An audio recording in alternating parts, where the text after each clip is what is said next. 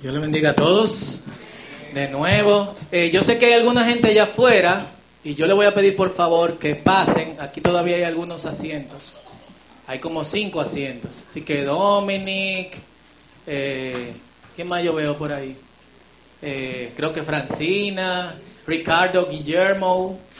Eh, yo sé que Cristian está ahí por el por el niño, pero también, no sé quién está al lado de Cristian, che, mira qué chulo, mira, aquí hay asiento, aquí también. Se pueden sentar al lado mío, yo no, no, no muerdo ni nada. A veces, pero el Señor me curó de la rabia.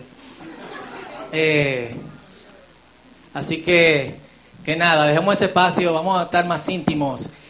Eh, aquí adentro y bienvenidos otra vez, yo sé que han sido muchas bienvenidas en el día de hoy, pero eh, bienvenidos y muchísimas gracias por estar aquí eh, con nosotros en este fin de semana que muchos de nuestros hermanos han aprovechado para descansar, estar tranquilos del, eh, del ajetreo y nuestras oraciones con ellos en estos, en estos días y con nosotros los que no tenemos cuarto para hacerlo de vez en cuando, que el Señor nos provee. Ahora en por mi Noel y a ver si Dios nos provee un fin de semana. Eh, y nada, eh, hoy iniciamos una nueva serie, si me pueden apagar esta luz de aquí arriba, eh, y la hemos titulado ¿Con qué luchas? Y básicamente nosotros vamos a hablar durante las próximas semanas acerca de cosas con las que las con las que diferentes clases de personas luchan constantemente. Y este es el tipo, bueno, eh, adicciones, depresión, hay gente que lucha con el pasado todavía y a pesar de que las cosas se han borrado, todavía tienen esa lucha constante. Y es el tipo de serie que va en dos sentidos. Así que tienen que prestar mucha atención. Cool. Por ejemplo, ¿quién conoce gente que lucha con la depresión? Levante la mano. ¿Quién conoce gente que lucha con la pornografía? ¿Quién conoce gente que lucha con adicciones, vicios? Aunque me dijeron que vicio es una mala palabra. En ese sentido, o sea, y no voy a decir quién lucha con pornografía, quién lucha con adicciones y quién lucha con depresión, porque entre nosotros, obviamente, tiene que haber personas que luchan con ese tipo eh, de cosas. Cada vez que yo estaba en un estadio cuando era adolescente y siempre iba esa campaña evangelística y decía, el Señor me reveló que aquí hay alguien que está luchando con la depresión. Hay 40 mil personas, Dios mío.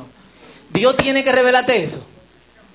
No, aquí hay gente que está luchando. Vengan, vamos. Eh, aquí hay alguien que tiene vicio de alcoholismo. El Señor me está revelando. Y cinco mil alcohólicos decía, un Señor me habló a mí específicamente. Y no estoy negando que Dios no se lo revele. Probablemente necesite que Dios se lo revele, pero eh, son las cosas con las que todos luchamos, incluyendo personas que son creyentes. Entonces va a ir en dos sentidos. Por eso tenemos que prestar mucha atención.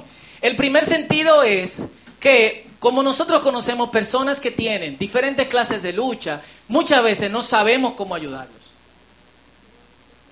Y vamos a tratar, en cuanto sea posible, de que podamos tener un concepto eh, básico, porque obviamente hablamos por 40 minutos, media hora, a veces dos horas, principalmente cuando hay visita, no se asusten. Eh, no estoy relajando. Eh, conceptos básicos que quizás desconocíamos. Yo aprendí muchísimo preparándome para el mensaje de, de hoy que tiene que ver con las adicciones. entonces, captamos cosas con las que podemos ayudar a gente que es cercana a nosotros o eh, a personas que son cercanas a personas que nosotros amamos y que, y que conocemos. Porque cuando tú estás luchando, la oración no es suficiente.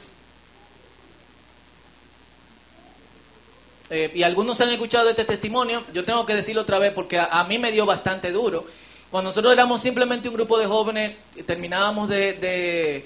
Eh, terminamos el culto y antes de irnos a comer, que casi siempre salíamos a comer, un muchacho se acercó a mí, que de hecho tocaba batería en el, grupo de adoración de su iglesia y me dijo que estaba luchando con las drogas y que el mensaje de hoy le había ayudado mucho y que quería que, eh, que lo supiera, que desde ese momento iba a dejar eso en el nombre de Jesús. Amén. Yo oré por esa persona y me desentendí del asunto. Y tres años después, Su mamá me llamó porque el tipo estaba con síndrome de abstinencia en posición fetal en el closet. Duró tres días desconectado de, del mundo. Yo fui, estuvimos cerca de ellos, algunos de los que están aquí lo conocen y saben qué situación es. Eh, oramos, nos desconectamos. Un día yo estoy en la playa con el tipo y de repente sale un tipo y dice, eh, ¿ustedes tienen un cigarro ahí o lo que sea? Y el muchacho sacó de su mochilita papelito de marihuana. Lo sacó, se lo pasó al tipo y yo le dije, loco, o sea, ¿qué tú estás haciendo? Somos creyentes, no sé cuánto. Y me confiesa otra vez su lucha y yo sigo orando. Solución, su familia tuvieron que mandarlo fuera del país por un año y medio a que se trataran esas adicciones. Entonces, orar es muy bonito y es muy chulo, pero necesitamos algo mucho más que, que eso.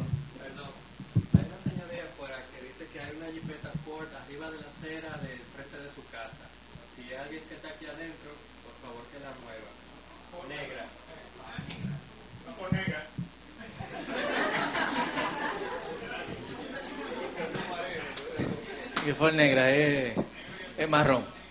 Entonces, necesitamos como creyentes saber con qué luchan las personas para poder ayudarlos de manera correcta. Y estos mensajes van a incluir cómo nosotros como iglesia los eh, ayudamos. Yo estoy altamente arrepentido de mi forma de, actuar, pero muchas veces nosotros no queremos lo darnos la mano. Y yo no estoy dando ese testimonio a otra persona, estoy dándolo de mí. Entonces, eh, full, atendamos. Perfecto. Amén. Según el Timoteo 1.7 dice, Dios no nos ha dado un espíritu de cobardía, sino de poder, de amor y, esta es la parte básica, dominio propio. Gálatas 5, 22a y 23 dice, en cambio, la clase de fruto que el Espíritu Santo produce en nuestra vida es humildad y control propio. No existen leyes contra esas eh, cosas. Y estoy leyendo estos pasajes porque hoy yo quiero que nosotros hablemos en esta cuestión de las luchas con una de las luchas, de las que son las luchas más fuertes y en algunos casos muy secretas y ocultas del ser humano, que es la lucha con las adicciones. Y nos serviría, en principio, eh, yo esta semana estuve hablando con gente que han bregado con adicciones, que el Señor ha transformado y que trabajan con otros adictos, así que pude aprender eh, muchísimo. Eh, y lo primero que aprendí es hacer la división entre lo que son patrones negativos de conducta y adicciones. No son lo mismo. Cool.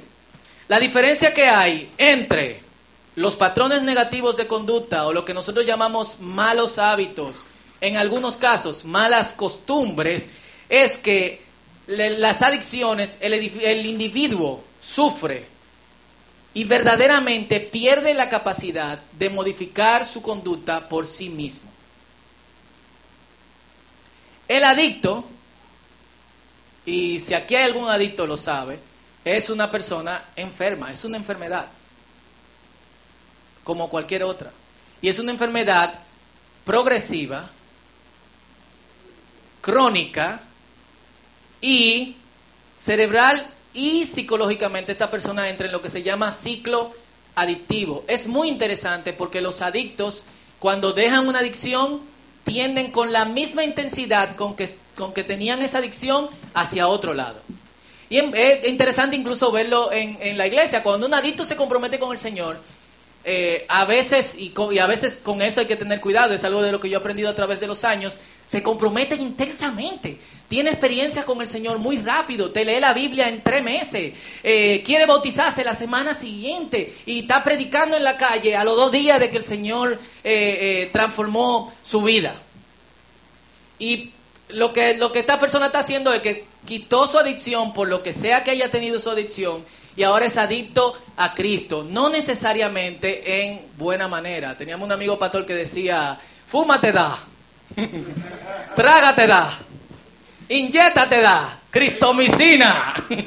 Esa es la droga que tú tienes que, que tener. Entonces, en muchos casos, esta enfermedad crónica y progresiva puede ser mortal.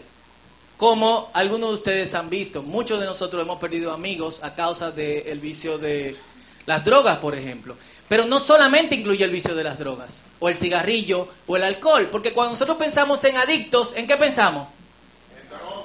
Como mi abuelo bebe droga, decía mi abuelo, pensamos en alcohol y pensamos en cigarro. Pero hay cientos de adicciones. Y las principales y más dañinas son la pornografía. Mucha gente no lo sabe, pero es tan dañino como las drogas. Y las personas pierden la capacidad de tener sexo con un ser humano. Necesitan tener pornografía para tener sexo. Lo cual es bastante, bastante fuerte. Está la, eh, la adicción a los juegos de azar, la adicción a los videojuegos. Está lo que se conoce en psicología como pica, que son las personas adictas a comer cosas incomibles. Piedras, cabellos, uñas, beber pipí. Hay gente adicta a comer asfalto, etcétera, etcétera, etcétera. Hay gente adicta a las cirugías estéticas. Y hay gente adicta a los tatuajes. ¿A quién tú estás mirando? No mire a nadie. Cool. El mentiroso es mitómano, no necesariamente adicto. Él se cree su mentira. ¿Y quiénes son adictos? Y bueno, ya que hablamos de adicción y patrones eh, de conductas eh, o malos, eh, malos hábitos, no quiero decir que una adicción, por ser mucho más fuerte que patrones de conducta negativos o malos hábitos, eh, no significa que esos patrones negativos o esos malos hábitos no sean malos y no hayan que transformarlos, ni sean menos nocivos. Un patrón negativo es algo que tú haces esporádicamente, cuando tú te encuentras casi tocando fondo, pero no constantemente como lo hace un adicto. Pero es la antesala a una adicción. Y a través de un patrón negativo, tú puedes transformarte en la clase de persona que tiene una conducta adictiva. Y luego tú eliges tu adicción y es muy, muy, muy difícil de salir de, de, ahí. Y en mi tiempo como, como pastor, y como pastor uno tiene que bregar con un montón de, de cosas, yo y Noelia también hemos visto cosas que son muy peculiares de las personas que son adictas. Y esto quizá lo ayuda a identificarlo o, si tú eres adicto, te puede ayudar a ponerle atención a este tipo de, de cosas. Cool. Está la abstinencia versus el cambio genuino. ¿Qué hace el adicto? Se abstiene por un periodo de tiempo, puede ser corto, puede ser mediano y muchas veces largo, pero realmente no hay un cambio. Y esto es sumamente, eh, eh, eh, esto tiene una conexión muy profunda con el cambio de adicción a un estilo de vida intenso, ya sea en el trabajo, ya sea en la religión, ya sea en la práctica de, de otras cosas. Adoptan como cristianos una jerga religiosa y una espiritualidad superficial en vez de rendirse al Señor y tener un arrepentimiento genuino. Caen constantemente y cuando salen de caer, vuelven con todo lo power y vuelven y caen, y vuelven con todo lo power y vuelven y caen. Una gente así necesita eh, un seguimiento más profundo y ayuda. Si me ayudan allá, el próximo. Autosuficiencia versus dependencia sana, es decir, no codependencia a, a alguien. El adicto muchas veces se siente autosuficiente. Ya yo salí de eso, yo puedo, yo no necesito a nadie, a nadie más. El próximo. Evasión versus aceptación. Próximo. Perfecto. ¿Cómo una persona llega a ser adicto? Primero, hay cuestiones internas. Una experiencia de vida, maltrato, eh, el estar sometido, funciona desde ahí directamente. Eh, una experiencia familiar traumática, abandono, etcétera, etcétera, etcétera. Pero lo segundo está en que en la sociedad en que nosotros vivimos, eh, es como si nosotros estuviésemos caminando a través de un salón de espejos. Y yo no sé quién han ido a un circo o al parque, a la feria mecánica y se han metido en, lo, en, el caminito de espejo que hay, que en uno tú te ves gordo, en uno tú te ves flaco, en uno tú te ves chiquito, en uno tú te ves gigante, en otro te deforma la cabeza, etcétera. ¿Quién ha entrado en esa cuestión? La vida es así.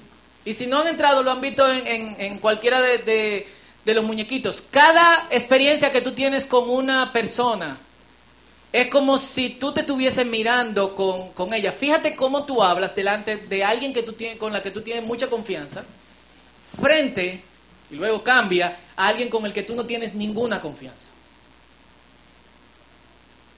Chequéate hablando frente a un grupo de panas, de amigos y muéstrate delante de la gente con quien tú estás haciendo una presentación o a quien tú le estás vendiendo algo.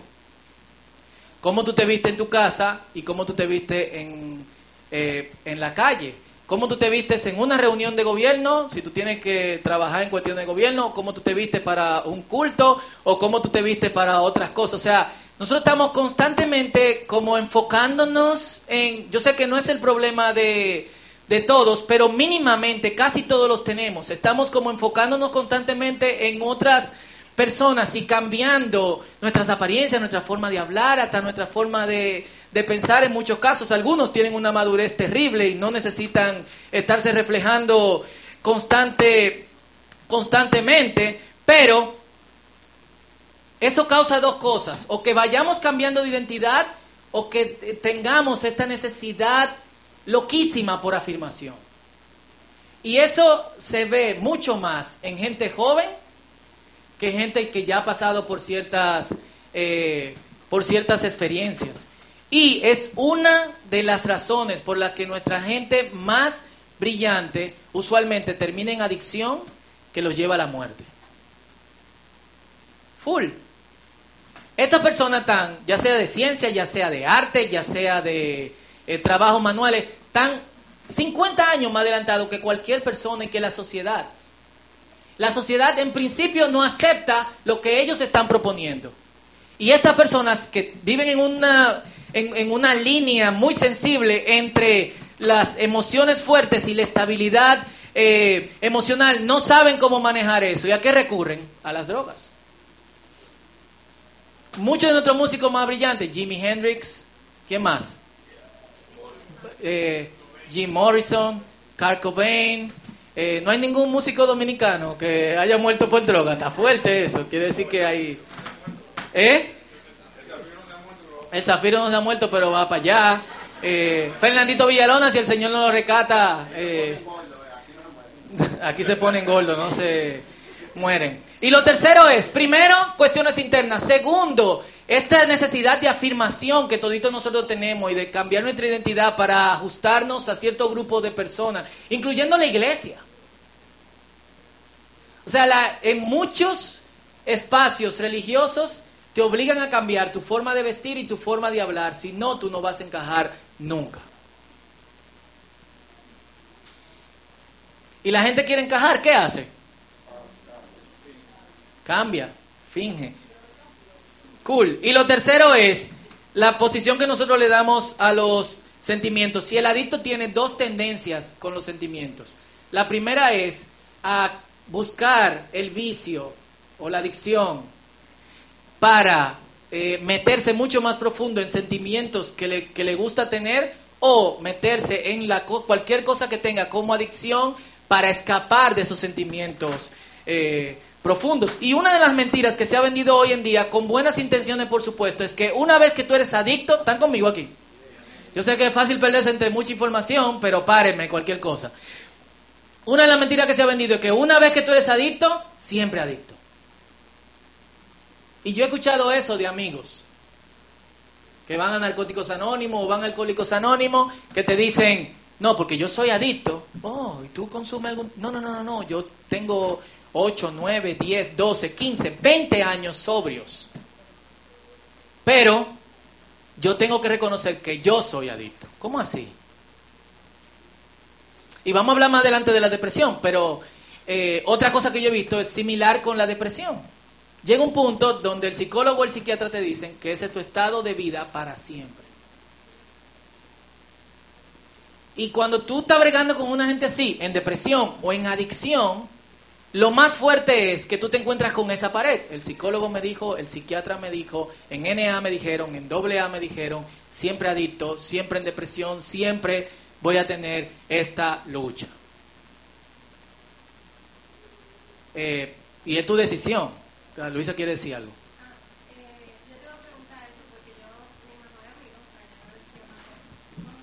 Es para que te lo que pasa es que mira, hay gente allá afuera y allí, no te oye. Venga, un aplauso a Luisa que va a tener la valentía de acercarse a...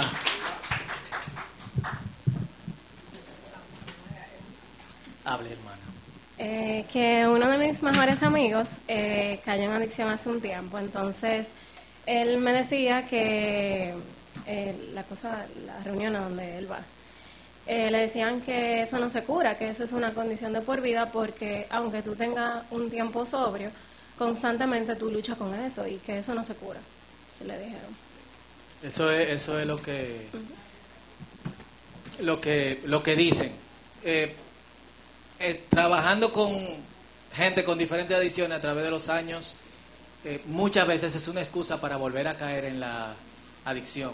Y muchas veces tú estás en el miedo profundo de que tú puedes caer constantemente en eso. Y eso es peligroso. Si tú eres adicto o si tú luchas con depresión, tú tienes que liberarte de esa cuestión. Eso es lo, lo primero. Y le voy a decir una cosa, NA, AA, yo creo que son de las mejores cosas que pueden hacer un adicto, es involucrarse en uno de estos grupos. Pero mi experiencia me dice que por lo menos esa parte no está bien. Y por eso estamos aquí hablando. Yo he tenido mi experiencia directa con la adicción, no a través de mí, pero sí a través de mi papá y de mi hermana y de mi prima. Y fueron tres casos sumamente difíciles para, eh, para, nuestra, para nuestra familia. Y yo creo, y es lo que la palabra de Dios dice, y es lo que yo he visto en vida real. ¿Están aquí conmigo? Díganme, para que despierten, heavy. Que para toda aflicción humana, hay sanidad. Eso es lo que la palabra de Dios me dice. Y que esa sanidad puede ser completa. Eso es lo que la palabra me dice y eso es lo que yo he visto en vida real. O sea, hasta el día de hoy, y unos 16 años, mi papá no ha vuelto a poner su boca en algo que tenga que ver con alcohol. Y a veces yo tengo, mi papá fumaba mucho y bebía muchísimo, y a veces yo tengo miedo porque él, está en ambientes donde hay gente bebiendo y donde hay gente fumando, y yo lo veo y está tranquilo. No está. Como le da a algunos. O sea, bien, yo he visto la sanidad en mi papá. Y yo he visto la sanidad en otras personas. Una de esas personas me, eh, fue de la persona que yo conversé esta semana para poder conocer un poquito más acerca de, del lenguaje de las eh, adicciones. Y yo no quiero simplificar y de ninguna manera quiero simplificar la lucha que alguien tiene o que pueda tener en esta mañana o que pueda tener alguien que esa persona eh, conoce. Pero quiero decir la verdad y quiero que en esto me ponga mucha atención. Jesús anunció el reino de Dios como un cambio profundo de vida. Mateo capítulo 4, versículo 17 dice, cambien su estilo de vida y vuelvan a Dios, pues el reino de los cielos se ha acercado. Mateo 4, versículo 17. Eso de cambien su estilo de vida es lo que usualmente nosotros se traduce en nuestra Biblia como arrepiéntete. Y que cuando oímos arrepiéntete generalmente tiene un contexto negativo. Muchas personas entienden que no tienen que arrepentirse. Pero arrepentirse es esto, o sea, tú estás yendo en una dirección, vamos en otra, y es lo que está anunciando Jesucristo.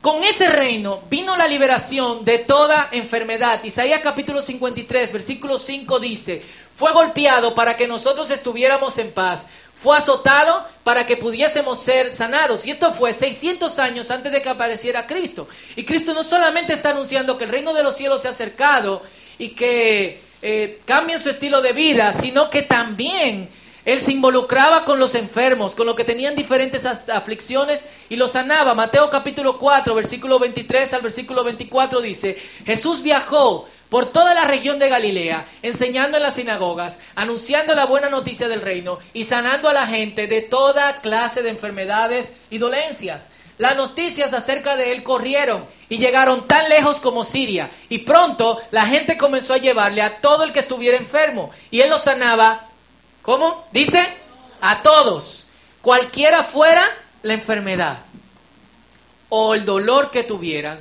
o si estaban poseídos por demonios, o eran epilépticos o paralíticos. Dos cosas, él los sanaba a todos, cualquiera fuera la eh, enfermedad o su dolencia. Y en el Nuevo Testamento nosotros no solamente tenemos la intención de Jesucristo de sanar. Jesucristo no es la clase de persona que te sana y se va. O que te sana pero no está muy cerca de ti. Lo que vemos es que cuando Jesús sana, Él se involucra en el dolor de la gente. Él se acerca a la gente y Él entiende lo que está pasando. Como en el caso del leproso. Antes de sanar, lo que Él hizo, lo tocó. ¿Qué fue lo primero que sanó? Su interior. Esta es una persona con, un, con una enfermedad que tenía que vivir en las afueras de la ciudad y que nadie quería que se le acercara. Y si ustedes, algunos de aquí han ido con nosotros al leprocomio en San Cristóbal, no es fácil. Eh, la apariencia de las personas desfiguradas por esta enfermedad. Doña Milagro ha ido con nosotros eh, varias veces. ¿Y qué hace Jesús? Lo toca. Al paralítico que le pone enfrente, él le dice primero, tus pecados te son perdonados. Y nosotros no entendemos qué hay detrás de eso. porque el primero perdonó su pecado? Para tener un pleito con los fariseos. A Jesucristo no le interesa eso. Jesús sabía cosas de este hombre que nosotros no sabemos ni están en las escrituras. Pero que tenían que ser sanados junto con su dolencia física. Y algunos aquí han estado muy enfermos o han pasado por situaciones terribles y saben cómo se levanta en nuestro corazón el rencor por lo que no estuvieron ahí. La lucha con Dios porque no escucha nuestra oración. La depresión y la frustración porque no hay salida para nosotros. ¿Y qué hace Jesucristo primero? Tus pecados te son perdonados. Los fariseos, oye a este, dije que perdone los pecados. ¿Tú, puedes perdonar pecados. Yo no solamente puedo perdonar pecados, le dijo Jesucristo, yo lo puedo sanar. Mira, párate y coge tu camilla y vete por ahí. Y el hombre se paró, cogió su camilla y se fue. Entonces son las cosas que vemos. Jesús se involucra con la enfermedad eh, de la gente, muy diferente a como hacen muchos médicos hoy. Aquí tenemos médicos eh, y son muy buenos, espero. No me he tratado con ninguno de ellos, eh, pero una de las cosas que muchos médicos pierden es la sensibilidad y el toque con las personas. Hay alguien que nos arregla los aires aquí en el círculo y su hermano cayó de una mata de mango de cabeza, como de 10, 15 metros, y quedó parapléjico y, estamos tratando de ayudarlo y tenía que ir a un examen y lamentablemente, digo lamentablemente por la situación, lo llevaron a un hospital de aquí donde tenían que hacer el examen para luego hacer la operación en un operativo de un grupo que viene de un hospital especializado de Estados Unidos. Dos semanas, eh, tomografías, eh, radiografías, examen de sangre, movimientos, toque con quiroprácticos para ver cómo estaba todo. Cuando se sienta para los resultados, el médico le dice, eh, ¿usted tiene fe? Porque su esperanza era verde y se la comieron los burros. Ustedes se imaginan cómo este hombre me llamó, ¿verdad? Y su hermano tiene dos semanas en depresión a causa de eso. Qué fuerte. ¿Por qué no decir, mira, hay pocas probabilidades? ¿Qué, ¿Qué, te duele con decir eso? Tú estás diciendo la verdad, pero tú lo estás diciendo bien. Fácilmente ese tipo hubiese dicho, oye, abandona eso, ese hombre se va a morir, tíralo por ahí. Pero no es el caso con Jesús. No es el caso con Jesús. Y esto es lo que la Biblia me dice. Jesucristo es el mismo ayer, hoy y siempre. ¿Cuántos dicen amén y le dan un aplauso al Señor? Así que yo creo que el deseo de sanar, de restaurar y el deseo también de meterse en el dolor de uno mientras hace esta sanidad. Esa forma del Señor trabajar en medio de nuestro dolor, de nuestro sufrimiento y de nuestras dolencias no ha cambiado y no va a cambiar. Porque el mismo Jesucristo que estaba, que estaba actuando en esa época es el Jesucristo que actuó ayer, es el Jesucristo que actúa hoy y es el Jesucristo que actuará mañana y por toda la eternidad. Y sinceramente, muchas de estas cosas todavía no siguen sucediendo porque la iglesia, y tengo que hacer una crítica a todos nosotros, tiene dos tendencias. Uno, nosotros no creemos totalmente que Dios puede hacer la sanidad completa de alguien. No lo creemos. Si hoy te invitan a orar por alguien con una enfermedad terminal, tú vas caminando con toda tu duda versus toda tu fe. Fuerte, pero es la realidad. Eso es lo primero. Segundo, nosotros estamos pensando tanto en nosotros mismos que no nos involucramos a largo plazo en el dolor y el sufrimiento que muchas personas O, estoy hablando mentira.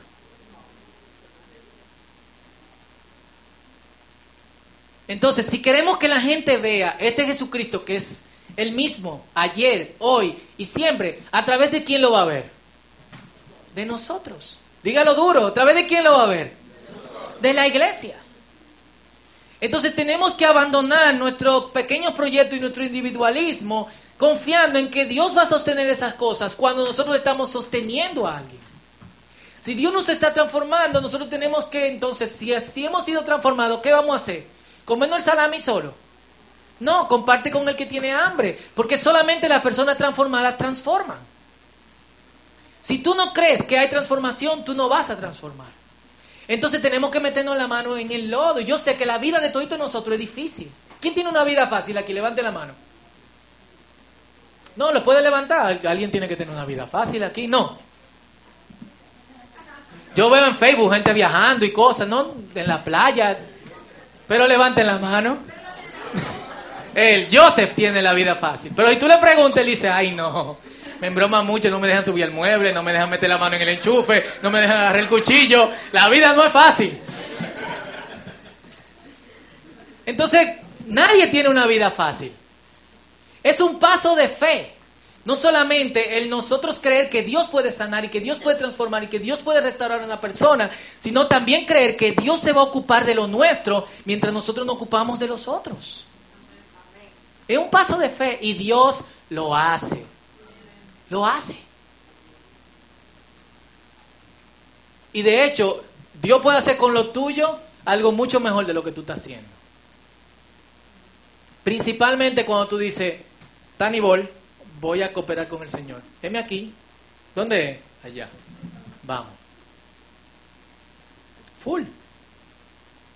Y para los que dudan, porque está diciendo, Fausto está diciendo que Dios lo puede sanar, pero dicen por ahí que siempre adictos y que después de que una persona entre eso no puede salir. Miren, googleenlo si ustedes quieren, búsquenlo en, en Wikipedia. La neurociencia ha descubierto algo que se llama neuroplasticidad. ¿Qué es eso? Es la capacidad del cerebro de, después de alejarse de la adicción, cualquiera que sea, y de tomar medidas y darle seguimiento a eso y entrar en un proceso de recuperación y restauración por un tiempo prolongado, esa persona, su cerebro y su sistema nervioso vuelve al lugar en que tenía antes de la adicción. Neuroplasticidad. Googleenlo, Wikipedia como quiera que se diga esa palabra. Pero esto no solamente son causas físicas. Hay un dolor que te llevó a la, a la adicción. Hay una falta de algo que te llevó a la adicción. Eso solamente Dios puede sanarlo. Solo Dios. Si eres adicto, ¿qué tienes que hacer? Lo primero es reconocer, y tú lo sabes. Así que confiesa. Dilo. Tengo esta lucha. Te prometo que no solamente vamos a orar por ti. Ríndete a Dios. Una de las cosas que, que, hace que la sanidad no sea completa es que nosotros no nos sometemos a Dios ni le entregamos el control a Dios, sino que seguimos estando en control nosotros mismos y no confiamos. Tercero, busca ayuda. Y busca ayuda en dos sentidos, por la parte física y por la parte espiritual. Cuatro, inicia un proceso de conversión. Algunos de nosotros creemos que convertirse, levanté la mano, ayer yo estaba con alguien y decía, cuando yo fui salvo y me convertí, la conversión no es una cuestión de tú repetir algo y cambia, o sea, tiene que haber un cambio intelectual, tiene que haber un cambio moral y tiene que haber un cambio emocional. Si tú sigues yendo a los mismos pensamientos, no te has convertido. Si moralmente sigues los mismos patrones de conducta, no te has convertido. Y si emocionalmente sigues teniendo la misma lucha, tienes que convertirte. Entonces confiesa, ríndete a Dios, busca ayuda e inicia un proceso de, eh, de comprensión, de conversión. Y el rendirse a Dios es, en vez de mirarte con todo el espejo con que tú te estás mirando, mirarte delante de un solo espejo, delante del espejo de Dios, y mirarte como Dios te ve. Porque Dios te ve como realmente tú eres. No como, no como tú piensas que tú eres, ni como eh, otros te están viendo, sino como realmente tú eres y lo que hay realmente dentro de ti. Si tú fueras paralítico y estuviera delante de Dios, lo primero que el Señor diría sería, tus pecados te son perdonados. O te amo. O yo entiendo. Yo entiendo lo que te está pasando. Full. Y después, Primera de Corintios capítulo 10, versículo 3, en el proceso dice, las tentaciones que enfrentan en su vida no son distintas de las que otros atraviesan. Y Dios es fiel, no permitirá que la tentación sea mayor de lo que puedan soportar. Cuando sean tentados, Él les mostrará una salida para que puedan resistir. Amén. Como iglesia, ¿qué nosotros debemos hacer? Porque es una parte que nos toca, orar, pero también acompañar y también caminar con. Full, señores, el tiempo de que nosotros también cambiemos nuestro patrón de solamente querer al Señor para nosotros mismos. Hay gente, no allá afuera, sino entre nosotros que necesita ayuda. Esa gente no se atreve a abrir la boca porque cree que va a ser juzgado. Y esa gente no se atreve a abrir la boca porque sabe que nosotros probablemente actuemos con indiferencia hacia lo que está pasando. Vamos a cambiar eso. Vamos a hacer la clase de iglesia que Cristo quiere, que revele ese Cristo que fue el mismo ayer, que es el mismo hoy, que es el mismo siempre. Y vamos a hacer la clase de iglesia que ayuda a que otros puedan levantarse. Y eso va a necesitar no una simple oración, sino que nosotros estemos ahí y caminemos con la gente. No que llevemos comida un día a un sitio donde haya gente con adicciones sino que nosotros voluntariemos para acompañarlos. Y eso es lo que nosotros tenemos que, que hacer. Y yo quiero en esta mañana orar en dos sentidos. Uno, probablemente entre nosotros en esta mañana haya gente bregando con, con adicciones. Y, y nuestra oración va a ser que el Señor le dé la fuerza para confesar. Y quizás tú tienes 2, 3, 4, 5, 10 años siendo cristiano y tú no te has atrevido a decir con qué tú estás bregando, sea el porno, sea el alcohol, sea las drogas, sea otra cosa. Pero pedimos al Señor que te dé la fuerza para hacerlo. Segundo, vamos a orar por nosotros como iglesia. Para que creamos que Dios se puede ocupar de lo de nosotros mientras nosotros nos ocupamos de las cosas de otros. Amén. Así que yo te voy a pedir que te pongas de pie conmigo.